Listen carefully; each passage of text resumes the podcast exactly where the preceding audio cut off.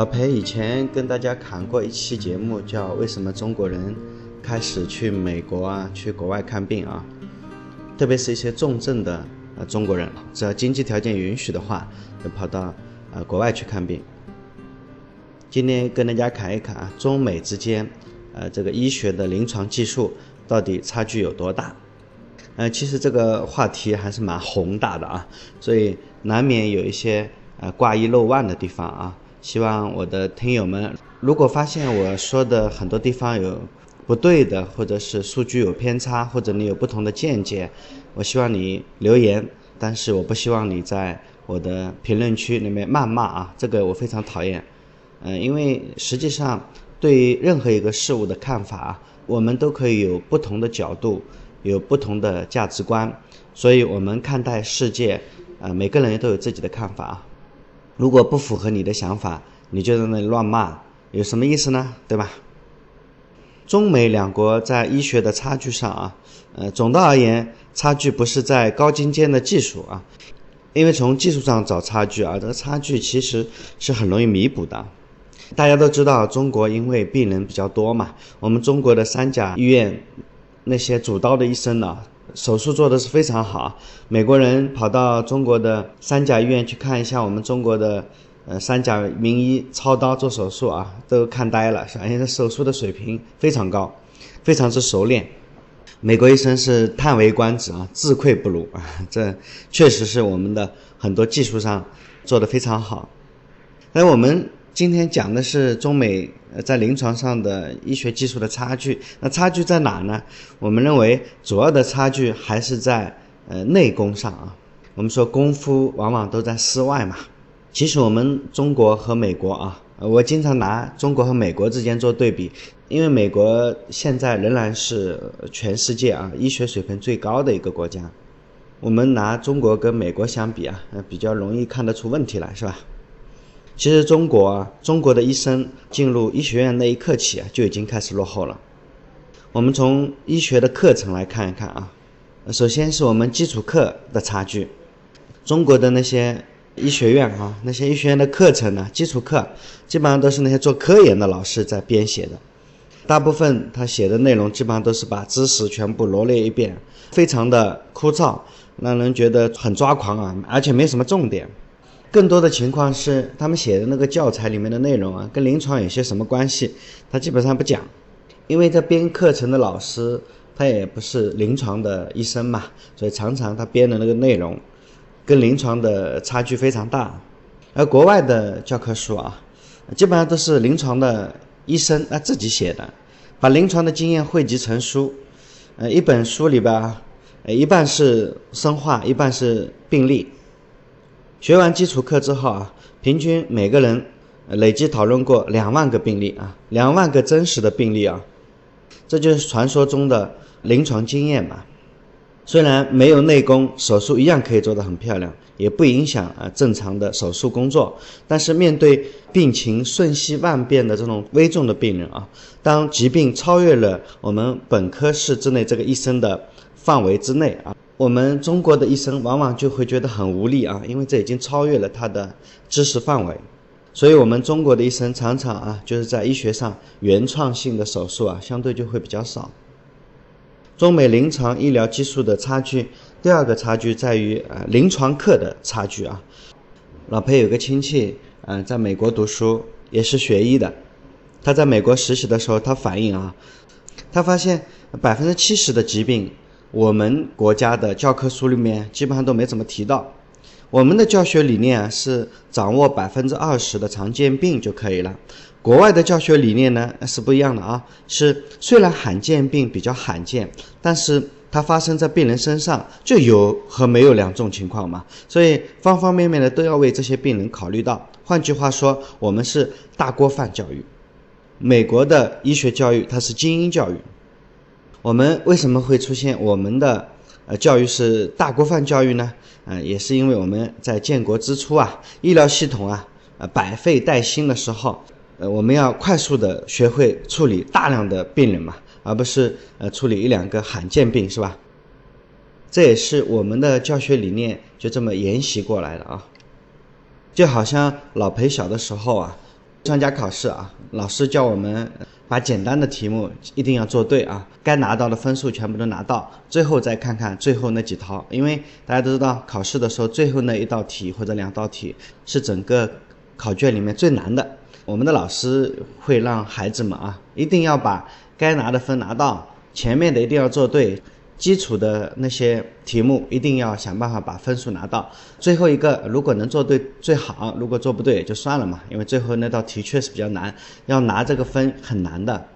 但是呢，老裴年轻的时候也有点叛逆性格哈，我喜欢从最后一道题开始做。虽然我分数不高，但是我很有成就感。就算考试成绩并不是很好，但是在全班里面有几个学生把最后那道题做出来了，老裴往往就是其中一个。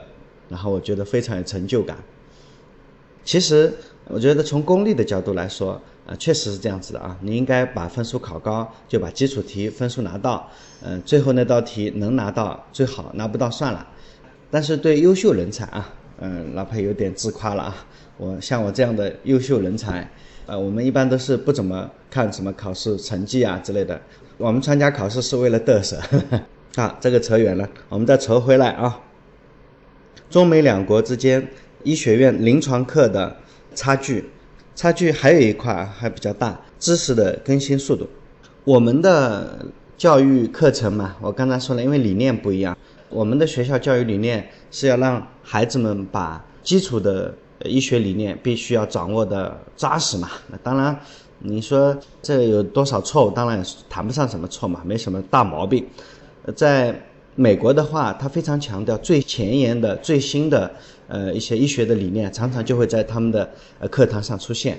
但是这个在我们中国就非常少见。嗯，第三个就是我们在临床的培训系统上面差距还是蛮明显的啊。大家知道，美国的医生啊，社会地位高，薪水高，美国的医生一般年薪从十几万到上百万美金多了去了啊。美国的呃培训系统非常的完备。一般一个外科的住院医生每年要注册主刀完成四百到七百台手术，规培完毕后可以独立手术，自己可以开诊所了。我们的规培啊，在临床老师没有什么动力，也没有什么精力来带学生，很多老师自己都没有什么主刀的机会，老师想起来就教一下，想不起来就算了嘛。呃，最近我们中国在搞。分级诊疗，但是这个分级诊疗啊，进展没有我们想象的那么快。一个很重要的原因是什么呢？就医生的水平差距实在太大了。呃，三级医院的医生又有经验，能力又强，什么都好，但是到了我们的社区医院，呃，到了二级医院，这个水平差距啊，呃，非常的大。而且我们在培养医生的时候，大家知道啊，医学本科的时候基本上都没有什么案例啊、经验，没动过手做手术什么的。既然是临床经验，一定要临床了才有经验嘛。所以你在什么样的级别的医院啊，在公立三甲医院，还是在二级医院，还是在县级市的乡镇卫生所啊，你的水平啊，差别是非常大的。所以我们的分级诊疗难度很大。呃，根本的原因是医疗水平严重的不平均，不解决这个问题，直接去进行分级诊疗，呃，似乎是治标不治本。呃，谁愿意把自己的性命交给一个社区医院的普通医生呢？中美两国之间医疗的分科啊，也不太一样。我们中国的医疗分科非常的严重。我们有人这样开玩笑哈，国内的患者呃只能得单系统的疾病。如果一次性得了好几个疾病在身上，啊，那就麻烦了。中国有一个网红医生叫“急诊女超人”于英老师啊，她讲了一个案子，非常有代表性。一个淀粉样病变的病人，先是舌肥大，啊，就去口腔科就诊。口腔科要做舌活检，舌头的活检。但是病人之前在外院诊断冠心病，正在用。阿司匹林、氯吡格雷、抗凝，所以呢，建议去心脏内科评估一下是否可以停药。心内科的医生说，呃，需要增强 CT、心脏彩超才能评估心脏功能。啊，心内科的医生呢，又因为鼻塞、鼻肿大，建议病人去耳鼻喉科检查一下。最后，病人在专科治疗的过程中，因为一个上呼吸道感染导致心源性休克，被送到诊所，但是那时候已经。呃，回天乏术，没什么办法了。我们中国的细致的分科严重的影响了科室之间的协作，而美国啊，他们的 teamwork 团队作战已经写进他们的治疗指南里面了。比如心脏团队必须是心外科医生和心内科医生一起来协作，呃，国内呢合作起来就没那么顺畅了，甚至呃本来应该合作协作的科室之间还存在着竞争，比如说呃什么心内科和 PCI。和心外科的搭桥，呃，神内的介入和神外的介入，消化内科的 ERCP 和普外的 ERCP，呃，毕竟科室之间呃开创一个新的手术，意味着新的啊利润增长点嘛，直接和奖金挂钩的，因为抢科室之间的生意啊，呃，导致冲突的事情还不少嘞，呃，这一点啊，呃，请大家不要做道德批判啊，临床的利益导向在中国确实是非常严重的。它不是一个个别的现象，它是一个社会问题。你批评医生，我认为啊，这个是有点，呃，有点不厚道。本身您看啊，我们中国的病人，他严重轻视医疗服务的价值，政府的投入也非常的少啊，医生的阳光的收入也非常少，只好医生偷偷摸摸的去，呃，靠多开点药啊，多做手术啊来赚钱。呃，什么样的机制啊，造成什么样的医疗体系？我们以前的挂号费两块钱、五块钱，涨到一百块钱，很多老百姓开始民怨沸腾了。他们说：“你只看了我两三分钟而已，又不是检查、开药、使用器械，啊，就要花那么多钱啊！”病人其实很难接受。没办法嘛，既然你接受不了挂号费上涨，那医生只好从暗的那边来嘛，从药品的回扣里呀，从器械商那里来拿点额外的收入嘛。在这个过程中啊，药商、器械商、呃耗材商里面，呃迂回盘旋一下，从中渔利，但是也造成了社会巨大的浪费。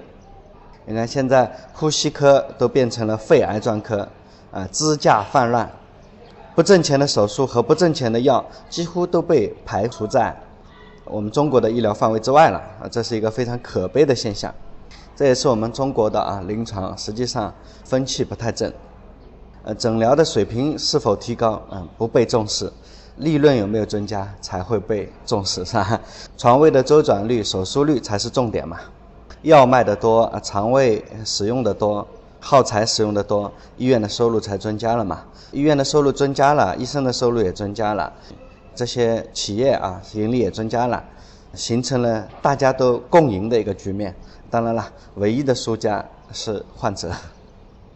老裴个人认为啊，其实我们中国的医疗服务价值被严重低估，医生的阳光收入太低了，所以呢，医生也会从中寻租嘛。